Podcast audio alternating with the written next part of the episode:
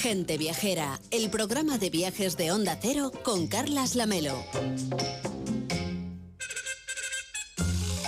Hoy es domingo 21, es el Día Internacional del Té, una celebración decidida por la ONU que tiene una especial resonancia en China, donde nos propone viajar hoy Mariano López. Hola Mariano, buenos días. Buenos días, Carles, ¿qué tal? En China hoy debe ser casi, casi, casi día de fiesta nacional, ¿no? Pues sí, porque el té, bueno, el té es la bebida más consumida en todo el mundo, solo superada por el agua. Y de todo el mundo, el lugar donde más té se consume, millones y millones de tazas diarias, es en China. De la mañana a la noche es difícil ver en China, en cualquier parte de China, a nadie que no tenga a su lado, que lo lleve a trabajar, que lo tenga eh, en casa, en cualquier sitio, por la calle, que no lleve un termo, una botella grande o pequeña con su preparado diario de té. China es el país del té. Allí fue donde empezó a cultivarse la planta del té hace más de 6.000 años. Allí fue donde nacieron las principales variedades, la ceremonia con la que en ocasiones acompaña su consumo y donde nació su nombre, el doble nombre con el que se extendió por el resto del mundo. Porque fíjate, té en mandarín y en cantonés se dice cha. Y en todas las lenguas de los países que importaron el té por tierra, por la ruta de la seda, le llamaron cha o con una palabra parecida, se dice chai en la India, shai en árabe, chai en ruso. Sin embargo, los comerciantes que importaron el té por mar, como fue el caso de los holandeses, que comenzaron a llevarlo a Europa, le llamaron como le llamaban en el dialecto del puerto donde lo obtenían, el puerto de Fujian, donde se llamaba y se llama té. ¿Y a dónde? ¿A qué lugar de la China nos propones viajar hoy para celebrar este Día Mundial del Té? Pues a uno de los más bellos lugares de China, Carles, y de los más turísticos también, a Guilin. Su nombre significa bosque de los olivos dulces. Los olivos dulces son unos arbustos, familia de los olivos, cuyas flores se utilizan precisamente para perfumar el té. En 2019, atención, Guilin recibió 100 millones de turistas, algo más de 100 millones.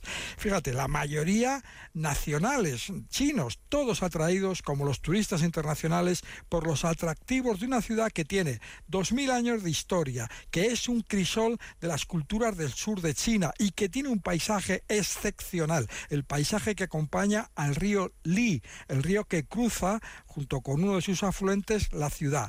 Es un paisaje de preciosas colinas con forma de diente o de almendra, cubiertas de vegetación, unas colinas similares a las que configuran la bahía de Jalón en Vietnam o las que se elevan frente a las costas de Tailandia, en Krabi, en otras islas del mar de Andamán, y que en este caso acompañan el curso del río Li hacia el sur.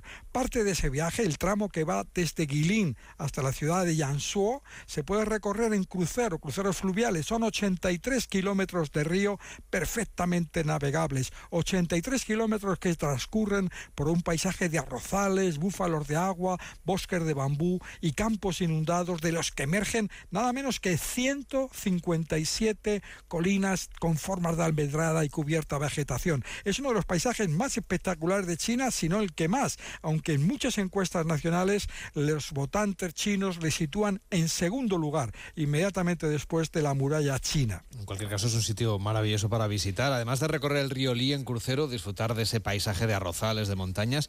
¿Qué otros atractivos, Mariano, o qué experiencias nos van a estar esperando en Guilin?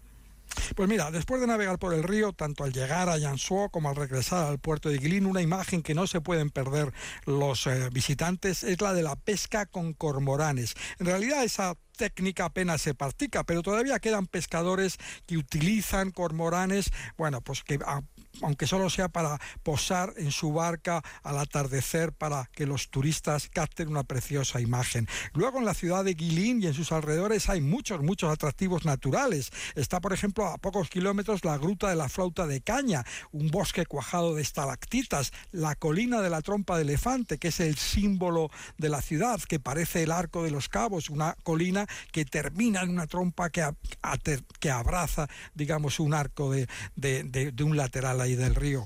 Y luego está la colina, una colina de Fubo, el nombre de un general chino, donde se encuentran más, más de 250 estatuas milenarias de Buda. Hay, por supuesto, posibilidades de hacer escalada, bicicleta, rafting en botes de bambú, cursos de cocina, de caligrafía y un crucero nocturno por los cuatro lagos que se entrecruzan en la ciudad, en los que se reflejan las pagodas más altas de Guilín, las pagodas del sol y de la luna que permanecen iluminadas. ¿Y qué recuerdos podríamos traernos de la ciudad, Mariano? Creo que hay muy buenos restaurantes hay excelentes restaurantes, pero además yo, fíjate, destacaría, no puedo quitar de mi cabeza un recuerdo que me traje, y es el de un hotel, el Hotel de las Cataratas de Guilín. Fíjate, a las 8 de la noche es un hotel que tiene nada menos que 13 plantas, 45 metros de altura y 75 de anchura. Es un hotel enorme. Bueno, pues a las 8 de la noche, todas las noches, cae una catarata de agua por todo el frontal de la fachada, eh, que mientras suena la música de Titanic. Impresionante, una, una gran atracción suena, disparate. Suena, un poco hortera, pero... Sí, sí, totalmente. Bueno, pues ahí además, hablando de estas cosas que dices, pues sale una calle peatonal que tiene 666 metros, no puede tener uno más porque ese es el, el, número de la suerte, donde hay un montón de tiendas de marca primero y luego ya de marca imitación. Por ejemplo, te puedes comprar en el principio de la calle una camisa de Versace y un pocos metros más adelante una camisa de Vertace. Eh, parece lo mismo, pero no es igual. bueno, y también hay restaurantes, como decías. Bueno, hay restaurantes que con platos locales, la verdura en escabeche, los caracoles rellenos, los, el, por supuesto el té perfumado con olivos dulces y el té frito con aceite de cacahuete, con ajo, con jengibre, es una especie de sopa de té muy típica de Guilín. Y también hay restaurantes tradicionales especializados en serpiente, pero yo creo que hasta ahora que estamos ya cerca de la comida, mejor lo dejamos y pasamos a la música porque se le puede pues indigestar. a ver, ¿qué música nos has traído hoy? Pues un tema que está ahora entre los primeros de las listas de éxitos de la región de Guilín.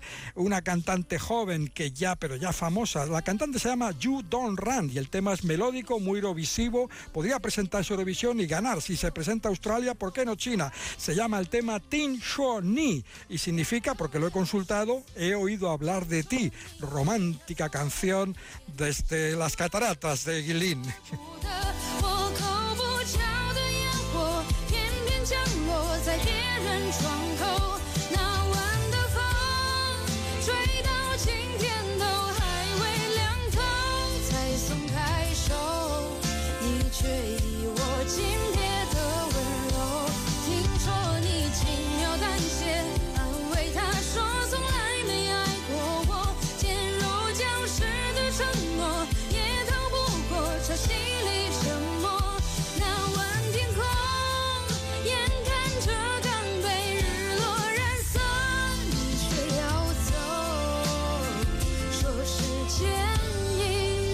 Hasta la semana que viene. Te echaremos de menos en la aldea del Rocío, en Huelva, donde estaremos haciendo gente viajera en directo. Cuídate mucho.